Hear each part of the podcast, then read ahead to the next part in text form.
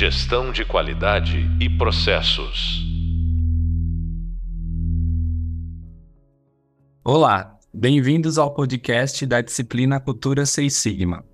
Sou o professor Rafael Ribeiro e no podcast de hoje vamos falar sobre a etapa melhorar do DEMAIC. No podcast anterior falamos sobre análise e agora vamos falar da quarta etapa desta metodologia denominada aí DEMAIC da etapa melhorar. E para falar sobre esse assunto, vou chamar nossa convidada de hoje, que é a Thaís Rosa. Ela é formada em Química de Alimentos, Administração de Empresas, Black Belt em Six Sigma e instrutora de TPM, auditora líder das normas ISO atuação por 14 anos na indústria, baseada na excelência operacional, passando por diversos segmentos em empresas nacionais e multinacionais. Atualmente, empresária, diretora executiva do Grupo Obra e mentora de executivos. Thaís, muito obrigado pela sua participação. Eu que agradeço, Rafa. Vai ser um enorme prazer falar com vocês sobre esse tema que eu amo, sinceramente. E tô super animada para dividir um pouquinho, né? A gente trocar um pouco de experiência. Tô bem feliz de estar aqui, agradeço o convite. E vamos lá. Vamos lá, Thaís.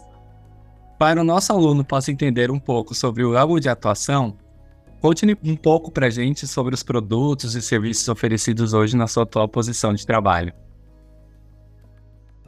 Ah, hoje eu atuo diretamente com a parte de consultoria voltada para excelência operacional então, o Grupo Obra hoje ele tem uma grande missão que eu costumo dizer que é levar excelência para o nosso Brasil, né? trazer aí é, o olhar de excelência das nossas operações, né? independente do ramo de atuação, independente do modelo de negócio.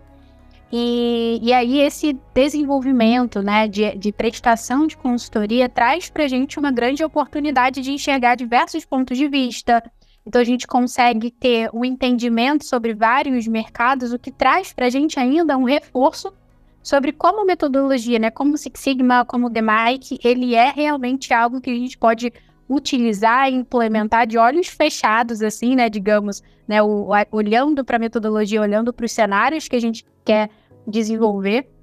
Então a gente faz isso através de consultoria, de treinamento, divide um pouco sobre a necessidade ali de cada empresa, de cada projeto, que vai ser bem específico, mas sempre com o objetivo de tornar esses é, ambientes mais enxutos e mais estáveis no sentido de consistência, no sentido de redução de variabilidade, por exemplo, de é, processo em si, né? Então a gente traz sempre essa visão muito voltada para o que, né? o que, que aquele processo, o que, que aquela empresa deseja e como que a gente consegue, através da metodologia de Mike, através da excelência operacional com o Lean Six Sigma, elevar ainda mais esse resultado, trazer ainda mais benefícios, tanto para o negócio, como para as pessoas, como para o ambiente. Então, a gente sempre tem essa clareza de olhar para essas três vertentes, né? E, e aí, assim, a gente vai construindo os nossos projetos. Ai, que bacana. Então, algo muito voltado então para excelência operacional e também para consultoria e a mentoria de projetos Seis Sigma também. Exato. E, e, é muito legal, Rafa, a gente pensar nisso, né? Porque é, quando a gente para para pensar principalmente na construção né, da estrutura de uma metodologia, a gente precisa entender que método significa caminho, né? E eu gosto muito de trazer isso. Então, é aplicado para tudo. Então, é, e eu falo, muita gente vai falar um pouco talvez sobre isso em breve, mas quem trabalha, quem atua com Six Sigma, quem atua com excelência operacional, eu falo que é a última bolachinha aí do, do pacote, né? Por quê? Porque hoje o mundo ele age por projetos. A gente só enxerga basicamente projetos acontecendo. Então, todo mundo, né, a gente mesmo, né, na nossa vida pessoal, a gente também faz projetos. Então, se a gente for parar para pensar que o DMAIC ele serve para 100% desses casos, a gente consegue perceber uma potência, né, de, de usar essa metodologia. Muito bacana. Eu comento isso também com os alunos, que não é somente o DMAIC que vai ajudar a gente profissional, né? A gente pode trazer para vários âmbitos da nossa vida, inclusive pessoal, porque é uma receita de execução de projetos, né? Exatamente, Rafa. E deixa eu contar uma coisa bem legal aqui para vocês entenderem. Eu usei, eu usei, tá, pessoalmente na minha vida para emagrecer. Eu fiz um projeto para eu emagrecer, você acredita? E usei exata. E, e, é muito louco, né? Porque eu fiquei pensando algum tempo atrás, falei assim, nossa, é, vamos ver se esse negócio funciona para qualquer projeto, né? Eu fui lá, fui fazer o meu é, Project Charter no início, entender o que estava difícil, quais eram as variáveis, e, e, Rafa, passei por todas as etapas.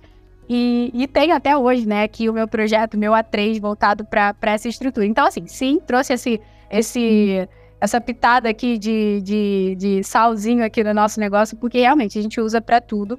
E é claro que as empresas se beneficiam demais disso, né? Dessa metodologia quando ela é realmente conduzida de uma forma adequada.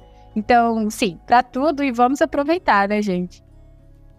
É isso mesmo. Nossa, imagina o quão difícil vai estar para melhorar esse seu projeto, hein? Estamos nela e até hoje, melhorando a etapa melhorar. A, a melhoria é contínua, né? Muito legal, Thaís, essa, essa parte de, desses projetos, né? E antes de entrarmos né, no tema, né, a gente vai falar bastante. Vamos falar do Mike como um todo, né? Mas focar, tentar focar aqui na etapa do melhorar. E antes da gente entrar nesse tema, eu queria entender um pouquinho como que você tem utilizado o Seis Sigma mesmo na parte dessas das consultorias é, e, e das mentorias também que você tem trabalhado atualmente. Tá, então assim, é, como que geralmente a gente entende se é, a gente trabalha com excelência operacional, né?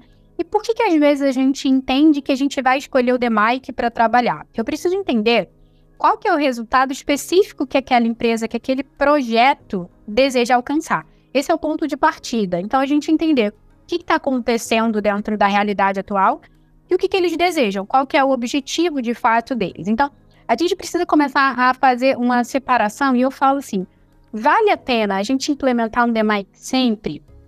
Vai depender de cada caso, de cada empresa e da maturidade da empresa. Por quê? O que, que eu preciso para fazer um bom DMAIC mínimo? Uma organização de informação e de dados. Então, Rafa, se eu chego, por exemplo, dentro de uma empresa que eu vejo ali que aquela empresa ela não tem uma maturidade de informação adequada, a gente constrói isso primeiro antes de entrar de fato dentro da implementação da metodologia DMAIC. Por quê?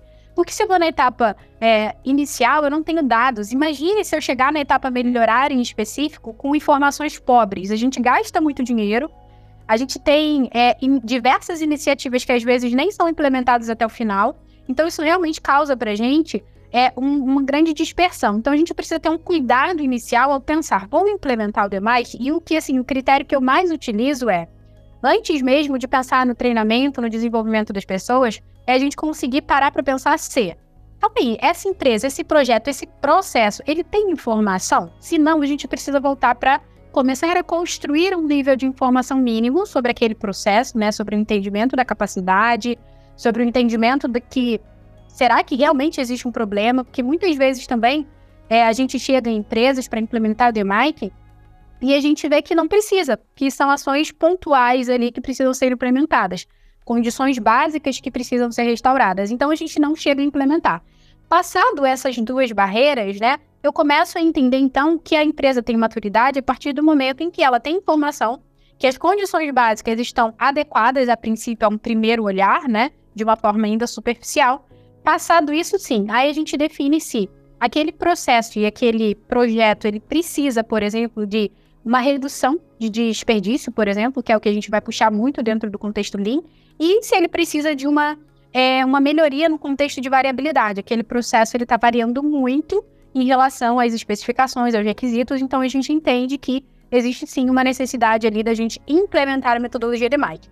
Então, basicamente, a gente vai entender sobre essa implementação com esses critérios que eu estou desenvolvendo para vocês. Eu gosto muito de falar isso porque às vezes a gente começa a implementar uma metodologia e a gente às vezes não tem muita objetividade é, no resultado. Então, um cuidado que a gente tem sempre quando a gente vai começar a implementar em todas as empresas e no ramo que a gente atua aqui internamente. Nossa, muito bacana. Eu já vou aproveitar esse gancho também para entender um pouquinho, né, da parte da, da seleção de projetos, né? É, vocês utilizam alguma ferramenta específica? Você compartilhou aqui com a gente sobre né, é, qual metodologia utilizar. Às vezes eu preciso fazer uma coleta de dados, um padrão, porque exatamente na etapa melhorar que a gente vai aprofundar hoje, e não chegue uma etapa melhorar do tipo, ah, treinar, criar, é, atualizar procedimento, treinar colaboradores, né? Essa validação do procedimento ela tem que ser feita antes da execução do projeto, né? Que é o que você comentou. É, a, a, os meus, meu equipamento está nas condições básicas, né? Tem, tá, tá, dentro das condições ideais. Né? O meu processo, o meu mapeamento de dados, né? Tá seguindo o fluxo correto. Às vezes essa validação antes né, da gente executar os projetos, ela vai permitir que nossa etapa melhorar não seja simplesmente treinar colaboradores, atualizar procedimento ou criar procedimento, né? E aproveitando esse gancho, né, como é que você seleciona ou orienta também, né, os grupos de projeto a definir os, os projetos e, e, e, se existe essa validação também antes para vocês validarem, ó, não, fizemos toda essa preparação antes, os dados estão conforme, tem confiabilidade, e aí sim a gente vai executar um projeto. Existe alguma ferramenta ou, ou alguma dica aí da seleção de projetos? Ah, favor, eu, é muito boa essa pergunta, né? Porque é o que eu falo, às vezes tudo vira um projeto, né? E coisas que são muito simples de se fazer vira, acaba virando um projeto, porque às vezes a empresa tem, é, e eu, eu vejo muitas empresas com meta de projeto, né? Ah, a gente tem que fazer X projetos por ano, ou a gente tem que é, rodar X demites por ano. Então, isso é um pouquinho fora do que eu acredito em relação à geração de resultado de valor para a empresa. De onde que vem, de onde que precisa surgir todos os nossos projetos? Primeiro, de uma estrutura de planejamento estratégico. Thaís, como assim? A empresa ela tem um objetivo central. Por mais que às vezes, e eu falo muito isso, às vezes a gente chega nos grupos de projeto e as pessoas não têm essa informação. Mas a empresa ela tem um objetivo central e é importante que a gente faça o link daquele projeto, daquele grupo de projetos que a gente está trabalhando com esse objetivo central da empresa que vai partir do planejamento estratégico. E aí, a partir disso, então, por exemplo, imagina que a empresa tem um objetivo financeiro de faturar X milhões no ano. Como que a gente alcança esse objetivo ou como que os nossos projetos vão ajudar nesse objetivo? Ou a empresa tem um objetivo de, olhando lá no DRE, que é o demonstrativo de resultado da empresa, de uma forma bem estratégica, e geralmente a gente faz isso alinhado com a controladoria da empresa, alinhado com as áreas ali que fazem exatamente esse entendimento de balanço, para a gente entender, tá? Então, esse projeto ele vai mexer em qual linha? Eu fico brincando, né? Em qual linha do RDRE ele vai, ele vai mexer? Então, por exemplo, quando a gente pensa no demonstrativo de resultado da empresa, a gente tem uma linha de despesas, por exemplo, né? Cara, isso daqui vai reduzir despesas? Vai ajudar? Vai aumentar a receita? Então a gente precisa entender, fazer uma relação de causa e efeito sobre esse projeto. E eu uso, em geral, Rafa, a GUT, né, a matriz de GUT mesmo, para selecionar os projetos. Que a gente vai avaliar né, a gravidade, a urgência e tendência sobre aquele, aquele ponto em específico, só que o que, que a gente faz também? Eu coloco uma terceira coluna, que é o impacto que isso tem sobre o objetivo central da empresa. Então, por exemplo, se é um objetivo de aumento de faturamento, de redução de despesa, de redução de custo, né? Que às vezes aqueles custos ali, matéria-prima, material, isso daí está muito alto, a gente está desperdiçando muito. Então a gente sempre faz um link. É com esse balanço que a gente entende se faz sentido a gente gerar todo esforço e energia para a gente fazer um DMAIC bem feito. Então a gente valida sempre ali. É, é um pouco do que eu utilizo aí que vai fazer a conexão. E agora, o ponto central. Eu falo, você pode utilizar qualquer uma das ferramentas, mas o que a gente precisa conectar é como que esse projeto vai conseguir alcançar e vai conseguir gerar resultados para o objetivo central da empresa. Se a gente não consegue fazer essa relação, a gente fica muito fraco na tanto na parte do melhorar, ali na hora que a gente vai implementar, a gente não tem dinheiro, né?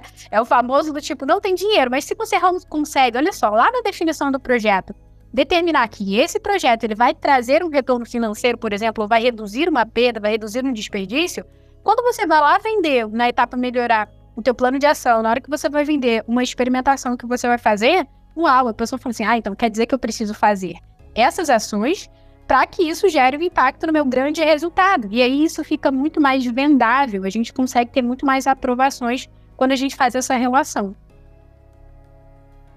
Muito bacana. Você falou agora da, da, da etapa do melhorar, né? A ferramenta.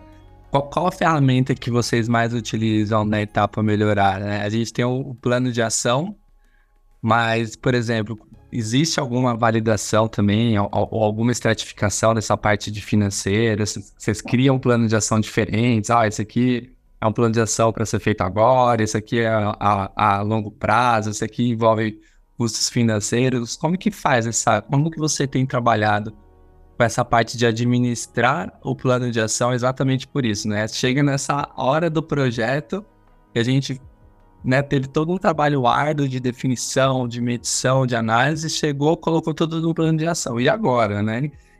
Que, tipo de ferramenta que vocês têm mais utilizado aí? Rafa, é muito legal você é, trazer essa pergunta, porque quando a gente para para pensar no nosso plano de ação dessa etapa, é, quando a gente entra agora com um pouco mais de detalhe na etapa melhorar, existem os planos de ações comuns, né? E eu gosto sempre de trazer que nós, como responsáveis de projetos, e se a gente de repente está numa figura de black ou de, de green, ou até mesmo de projetos yellow, a gente precisa direcionar que os planos de ações, eles não podem ter uma única ação para cada variável que a gente encontrou lá em termos de causa raiz. Ele precisa ter mais de uma ação. Eu acho que isso é o que traz para gente uma riqueza. Porque às vezes a gente, a nossa mentalidade, na hora que a gente está ali olhando, até mesmo quando a gente está fazendo algum tipo de experimentação ali, na hora que a gente está medindo, a gente não consegue ter tanta clareza né, sobre isso. Então, assim, o ponto central é: o meu plano de ação ele não pode ter uma única ação para cada causa raiz. Isso daí é uma das grandes falhas que eu vejo. Por quê?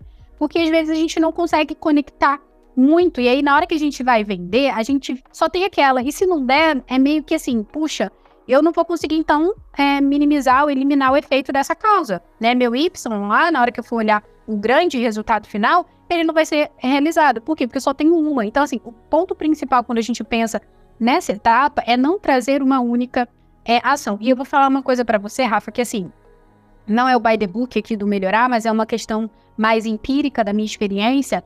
Eu costumo dizer que a gente, quando chega em causa raízes, a gente tem que olhar para dois principais pontos, senão a gente não conseguiu, é, não vai conseguir na etapa melhorar pensar em algo bacana. Que é o primeiro, né? É, é a gente entender que a gente vai gerar ações e vai gerar implementações voltadas para método, tá? Se a gente não fizer método, por, por método, vai ficar muito raso e o outro, né, voltado muito para pessoas, para mão de obra, né? Então, gente e método é o que de fato vai segurar a etapa, né? Vai olhar para essa estrutura do melhorar de uma forma muito específica, muito estratégica.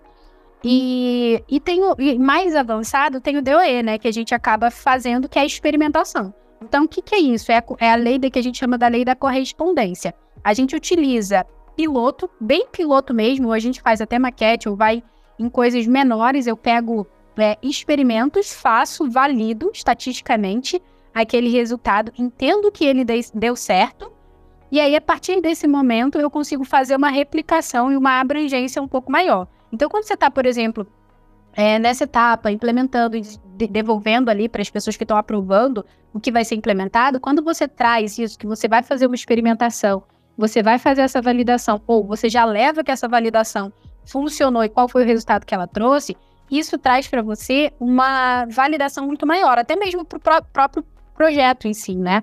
A gente consegue perceber, porque às vezes, eu vou dar um exemplo para você, uma vez a gente teve um projeto em que a gente definiu dentro desse plano de ação várias ações. E uma dessas ações, que era um projeto sobre capacidade produtiva, então queria se aumentar faturamento, mas tinha que implementar praticamente uma nova fábrica, uma nova planta. E a gente levou, óbvio, que essa era uma ação, mas qual que era o potencial de ganho que ela tinha? Então a gente fez todo um contexto experimental antes de levar essa informação. Então eu gosto muito de utilizar. E aí o DOE é algo mais voltado para algo né, bem do, da estrutura mesmo de experimentação que a gente vai fazendo, vai fazendo a validação, vai entendendo, né? Se aquelas variáveis elas estão realmente tendo o comportamento que a gente imaginou que elas iriam ter a partir do momento que a gente implementou aquelas pequenas ações e a gente consegue trabalhar com isso. Então, eu vejo muito que quando a gente olha para essa estrutura de, de implementação, né, de projetos, é, a gente, nós como, a gente se apaixona, né, pelo projeto. E a gente precisa ter uma visão um pouquinho mais é, de negócio, né? Puxa, essa ação realmente vai trazer um retorno para o negócio?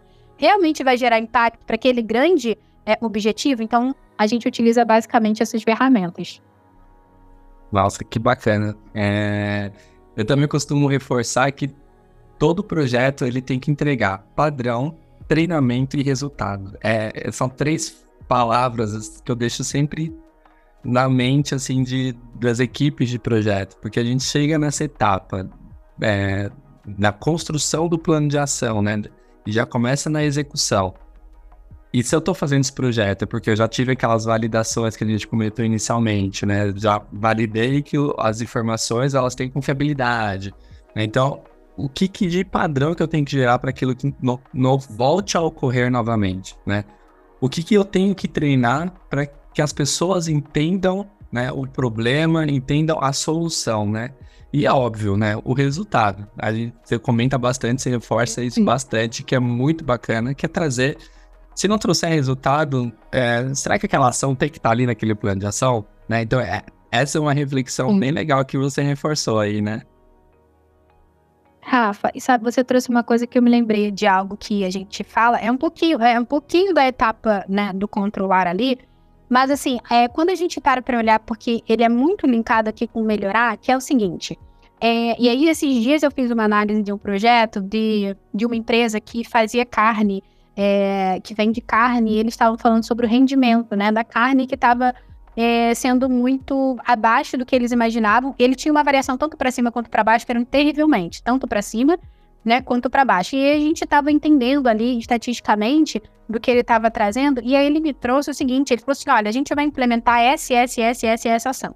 Aí me trouxe quatro ações. Só que quatro dessas ações, Rafa, eles ficariam muito mais dependentes das pessoas do que independente. Então, olha só, eu estou colocando muito mais variável no meu processo, na etapa do melhorar, ali na hora que eu vou implementar uma atividade, do que eu estou tirando. Então, a gente sempre fala dos Pokayoks, que são realmente implementações e atividades que a gente vai fazer, que a gente vai, eu sempre falo, pergunta, se eu fizer isso, se eu implementar essa ação, eu tenho certeza que esse problema ele nunca mais vai voltar a acontecer? Claro, exatamente por essas variáveis, né? Porque elas estão conseguindo ser supridas. Então, quando a gente implementa é, dispositivos, principalmente a falha humana, né, que são os Pukayoks, que a gente faz, consegue trazer isso, a gente consegue ter uma etapa melhorar muito mais barata, né? Porque aí a gente consegue já minimizar as variações relacionadas a pessoas, que existem muitas, né, em todos os processos, e também a gente consegue trazer isso de uma forma, um custo menor. E também a gente consegue uma segurança de processo, porque eu estou minimizando ao máximo que aquele erro, que aquela variação aconteça novamente. Então, você foi trazendo aí, eu me lembrei desse ponto que é bem importante e a gente tem uma ferramenta específica para entender se aquele Pukayoke ele realmente foi explorado até o final. Né? Se a gente consegue olhar para que aquele projeto implementado foi até o final. Então, achei legal trazer essa observação. Nossa, muito legal, Thaís. E, e inclusive, eu até ia te perguntar agora, né, de, talvez na etapa melhorar também, quais foram os principais erros, né, cometidos, né, que você já vivenciou junto aos times de projetos de melhoria. E você trazendo essa parte das variáveis me me lembrou que eu já cometi esse erro, né? Porque às vezes a gente está lá, junta, traz três variáveis, resolve aí a da etapa melhorar, consegue trazer a eliminação da causa raiz, e quando você vai gerar o padrão, você gera mais três, novas três variáveis, né? Então você, você será que tá fazendo sentido, né? Exatamente. E é isso. E eu acho que assim, é, vou elencar dois principais erros, Rafa, dentro dessa etapa, que é um pouco do que você trouxe. É a gente entender que se eu estou colocando uma implementação e preciso minimizar, né, qualquer variável, e as pessoas às vezes não têm, a gente coloca mais controles às vezes, a gente inclui mais coisas, né? A gente precisa deixar o projeto mais enxuto e às vezes a gente está incluindo controles. Então, um ponto de observação aí pra gente e o segundo dessa etapa, Rafa, eu falo que é a gente conseguir ter opções de é, implementações, exatamente. Ve, o que eu vejo mais de erro é aquela, aqueles vezes aquele grupo que não tá com aquela mente aberta de falar, cara, até para implementação a gente tem que fazer brainstorming, até para implementação eu tenho que chamar fornecedor, eu tenho que olhar para o cliente, eu tenho que olhar para os meus clientes internos. É, a gente, eu falo muito que nessa etapa a gente precisa convidar todo mundo. Por quê? Porque às vezes a gente não está ali dentro da operação. Então, para a gente conseguir implementar, e uma vez, e uma vez aconteceu isso, de um engenheiro estar tá fazendo algo que era bem da operação, mas ele fez com base na engenharia, ele fez com base ali na questão mais teórica. Na hora que ele foi implementar, e ele não utilizou a questão da experimentação, não funcionava, porque não tinha nada a ver com a forma, nem na, na estrutura ergonômica mesmo que a operação fazia, funcionava. Então eu vejo que esses dois pontos são importantes. Um, né, da gente não colocar mais variável, E o segundo é a gente conseguir realmente pensar em opções e conseguir fazer algo que seja realmente alinhado com a operação daquele processo. Muito bacana. E aí, já falo, trazendo agora para a parte de, de boas práticas, né? Você lembra algum, você pode compartilhar aqui com nossos alunos algum exemplo de sucesso que você utilizou? É, não somente a etapa melhorar, mas utilizando aí a metodologia Lean Six Sigma? Rafa, teve um exemplo, olha só que interessante, né? A gente está falando aqui, eu estou me lembrando, teve um exemplo que dentro dessa etapa melhorar, eu falei de fornecedor e me lembrei agora exatamente do que aconteceu. A gente estava fazendo, é, a gente trabalhava com equipamentos alemães e, assim, a gente, quando a gente fala do, do, do alemão, né, eles são extremamente rígidos em termos de regra. Os equipamentos, em teoria, muitas vezes ele vem com a segurança, por exemplo, mas ele vem com uma segurança não necessariamente global, né, leis e regras de segurança, enfim. Então tem várias diferenças. E eu me lembro que a gente estava fazendo um projeto era um projeto de Mike para melhoria numa, numa estrutura de limpeza, por exemplo. Era CIP que chama, né? Que é Clean Place. Dentro das indústrias de alimentos isso acontece com bastante frequência. E eles precisavam limpar aquele equipamento antes de entrar um novo produto. E o que estava acontecendo? O equipamento não limpava, não limpava. Ou seja, fazia essa limpeza várias vezes fora a disponibilidade de linha que demorava. Demorava mais de, se eu não me engano, mais de sete horas para fazer uma limpeza. Então você imagina, né? Uma planta parada sete horas para fazer aquilo e quando faz não dá certo, né? Tem que fazer o que a gente chamava de recipe. E aí, é, esse equipamento era equipamento alemão, e aí a gente foi, dentro dessa etapa melhorar, olha como que é importante a, a, a experimentação, né? Dentro dessa etapa melhorar, a gente estava tentando, óbvio, entrar em contato com o fornecedor na época, né? O, o líder do projeto, que era uma pessoa da, da manutenção. Ele estava ali em contato com, com, o pessoal da Alemanha o tempo inteiro e estavam ali desenvolvendo. Olha o que aconteceu. Eles conseguiram fazer uma, uma etapa de experimentação, uma identificação de experimentação é, numa, num outro equipamento que era um pouco menor, que inclusive era um equipamento que tinha uma, uma carga também maior em termos de sujeira, ele ficaria mais sujo. Ou seja, ele era um equipamento mais crítico, mas ele tinha, era mais controlado para a gente fazer implementar a etapa. E eles foram experimentando, foram fazendo testes estatísticos, foram entendendo as variáveis. E foi muito interessante porque a gente fez uma etapa melhorar tão bacana que a gente mudou o protocolo da Alemanha. Eles vieram aprender com a gente, né? Com a gente não, no caso, com a empresa lá que estava implementando. Cara, e assim, foi um super case de sucesso, porque quando a gente viu que a experimentação, aquilo que a gente estava fazendo, nem o próprio fornecedor que desenvolveu o equipamento tinha pensado nessa, nessa sugestão. Então, é um pouco do que eu falei antes. A gente não pode, às vezes, ficar, não, mas o que o fornecedor falou isso. Gente, experimentem. Façam isso de uma forma, óbvio, muito é, estratégica, muito alinhada ali em termos de segurança, né? Segurança em todos os sentidos. Mas é importante a gente experimentar algumas coisas que, inclusive, não estão nem mapeadas pelo nosso fornecedor. E dentro dessa etapa, através das experimentações e dos testes estatísticos, a gente foi avaliando e falando: não, isso daqui não está funcionando, isso daqui não está funcionando. Ou seja, a gente mudou o protocolo, a gente viu, óbvio, para uma validação do próprio fornecedor, porque é era um equipamento é, que tinha uma garantia em termos de é, produtividade. E aí eles falaram: caramba, vocês entenderam uma coisa, isso nunca tinha acontecido, porque esse equipamento ele não, não operava com esse tipo de produto, por conta da densidade, enfim, várias, várias características do produto que eram diferentes. E aí ele falou assim: cara, então a gente vai precisar mudar o nosso protocolo. Eles mudaram o protocolo, mandaram pra gente, enviaram para todas as pessoas que tinham aqueles, aquele mesmo equipamento. Então acho que foi bem legal, né? Porque a gente acabou replicando, enfim, para fora e até para outros lugares. Nossa, que bacana e utilizar essa fase para experimentação, né? Acho que isso também faz, reforça muito essa etapa do melhorar, né? E, isso que você comentou, compartilhou com a gente, que incrível, foi uma grande experiência mesmo. É, falando agora um pouquinho, Thaís, sobre ele tem falado bastante das etapas, você compartilhou vários cases incríveis de sucesso.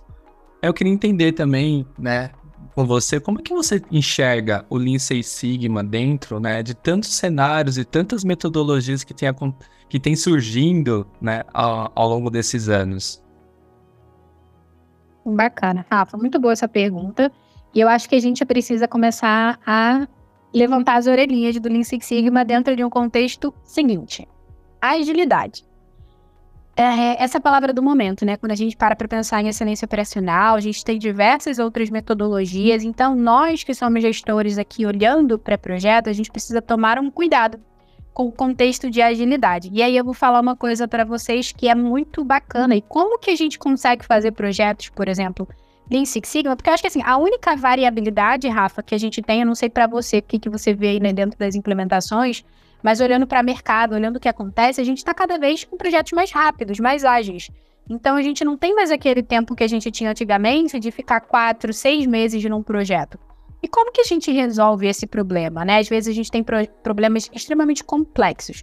E aí eu digo que é lá na etapa inicial, quando a gente está fazendo a identificação, lá no definir, quanto mais específico a gente for, quanto menor a gente pegar um pedacinho para cuidar daquele processo, uma variável que está acontecendo, mais a gente consegue trazer agilidade para a estrutura do DMIC. Esse é o, é, para mim, é a, é a maior sacada de todas. Fora você cuidar de pessoas. Então, é, eu olho muito para esses dois pontos, Rafa, que eu acho que assim. É, tem muita metodologia, tem muita ferramenta nova, mas basicamente todas elas seguem uma mesma estrutura, que é a do DMLike. Se você for olhar na essência, elas têm a mesma estrutura. O que vai variar é o contexto da agilidade, que eu acredito que a gente consegue sim suprir e trazer muito mais segurança, porque a gente, quando a gente olha a capacidade de processo, e avalia, né, que se esse processo ele realmente vai continuar sendo capaz ou, a, ou a, é, quantos sigmas são aquele processo, a gente consegue trazer muito mais segurança com agilidade. Então eu vejo que essas são as duas palavras aí para a gente poder é, disseminar ainda mais e continuar crescendo dentro do uso da ferramenta DMAI. E essa dica que você trouxe é muito bacana, porque é possível ser ágil utilizando o Lean Six Sigma, né? Vai depender muito da forma como que você vai estar tá mapeando o escopo do seu projeto, a, a, até, até mesmo né, a, a, quantidade de recursos disponíveis, a quantidade de frequências de reuniões. Isso acontece lá na etapa inicial, né, a validação de como que vai ser o ritmo, o cronograma do projeto. Então, muito legal, muito bacana. Dá para ser ágil utilizando o Seis Sigma. E outro ponto, né, que é aproveitando, você deu várias dicas de sucesso aqui, né? Eu acho que foi, tá sendo muito rica a nossa conversa.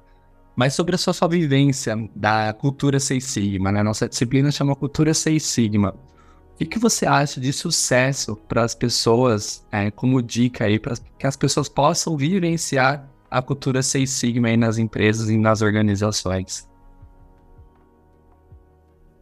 Rafa, olha só que interessante, né? Gente, você falou aí de pessoas, a gente veio né, eu comentei aqui um pouco de pessoas e para mim o que torna algo ágil e o que trata um projeto, a gente for parar para pensar, por que, que um projeto evolui tão rápido e por que, o projeto às vezes trava? Por conta de pessoas, né? Então, trazer esse contexto de cultura é muito importante para a gente olhar para Six Sigma, né? Para a gente olhar para a implementação de metodologias de projeto.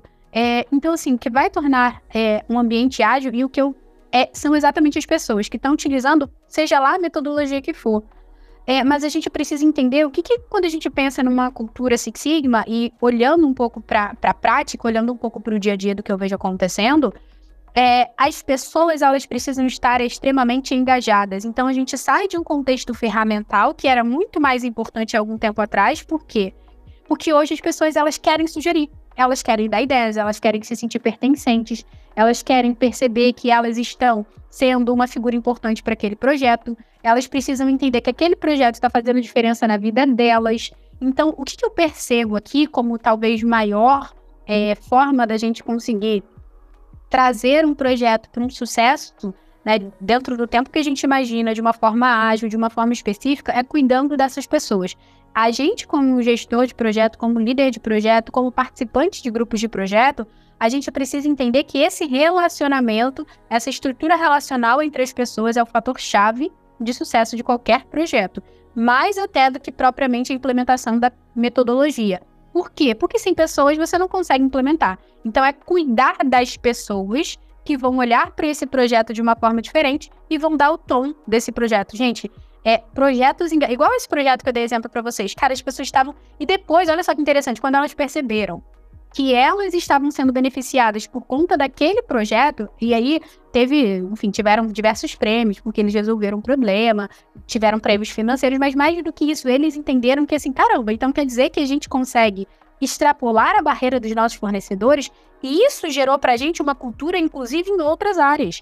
Porque todo mundo da empresa ficou sabendo sobre desse projeto, né? Foi uma divulgação bem grande que a gente fez. Então, assim, gente, não vamos parar, não vamos ficar dentro dessa caixa, dentro dessa limitação. Eu acho que esse é o ponto principal, Rafa, que eu queria deixar aqui. Muito legal, né? A gente tem que falar de cultura Seis Sigma, mas tem que falar de cultura Seis Sigma com propósito, né? As pessoas precisam entender o porquê é, está fazendo parte daquilo e ela tem que se sentir também importante. Nossa, muito legal isso que você comentou, Thaís. Nossa, nosso papo tá tão bacana e a gente já tá chegando ao fim do nosso podcast. Eu queria fazer pelo menos uma última pergunta para deixar aqui para os nossos alunos. A gente tem falado muito dentro da disciplina sobre a jornada Belt, né? Então, formação de white, yellow, green, black. E tem muitas, muitos alunos que estão tendo contato agora, né, com essa parte da cultura Seis Sigma. Que dica que você daria, deixaria aqui para quem está ingressando nessa nossa jornada de excelência operacional? Rafa, o primeiro ponto que eu vou dar é que, assim, primeiro, vocês estão no melhor caminho que poderiam estar. Né? Quando a gente pensa dentro de uma cultura, né? Quando a gente olha para a cultura, que é o conjunto de hábitos, de rotinas, de estratégias, enfim, quando a gente pensa numa cultura, o que, que a gente tem que olhar, né? É para a disciplina, né? Da gente conseguir fazer sempre aquilo acontecer.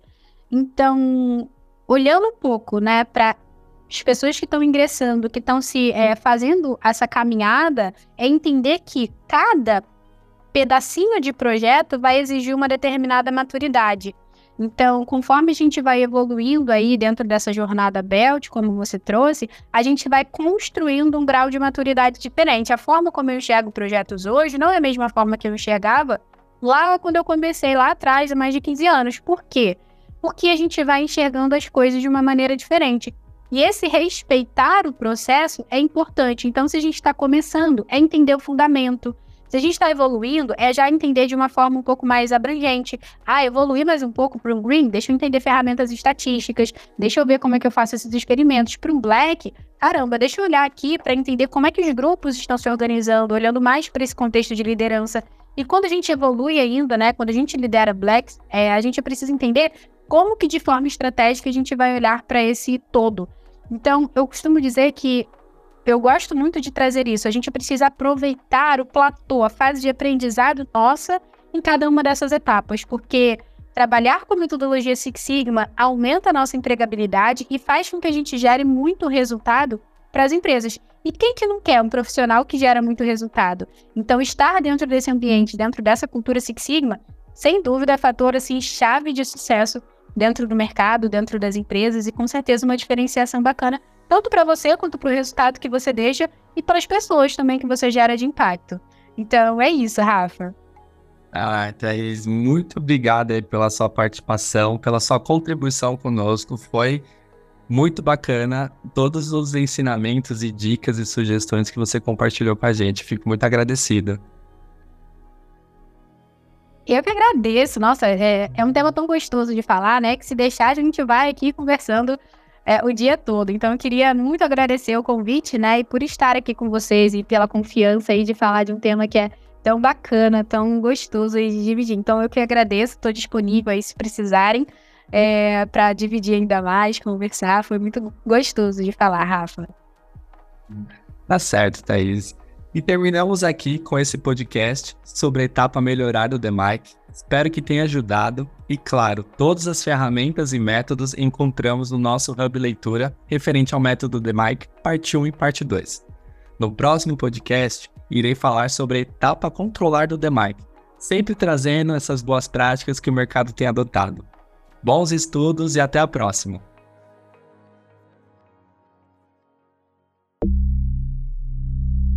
Gestão de qualidade e processos.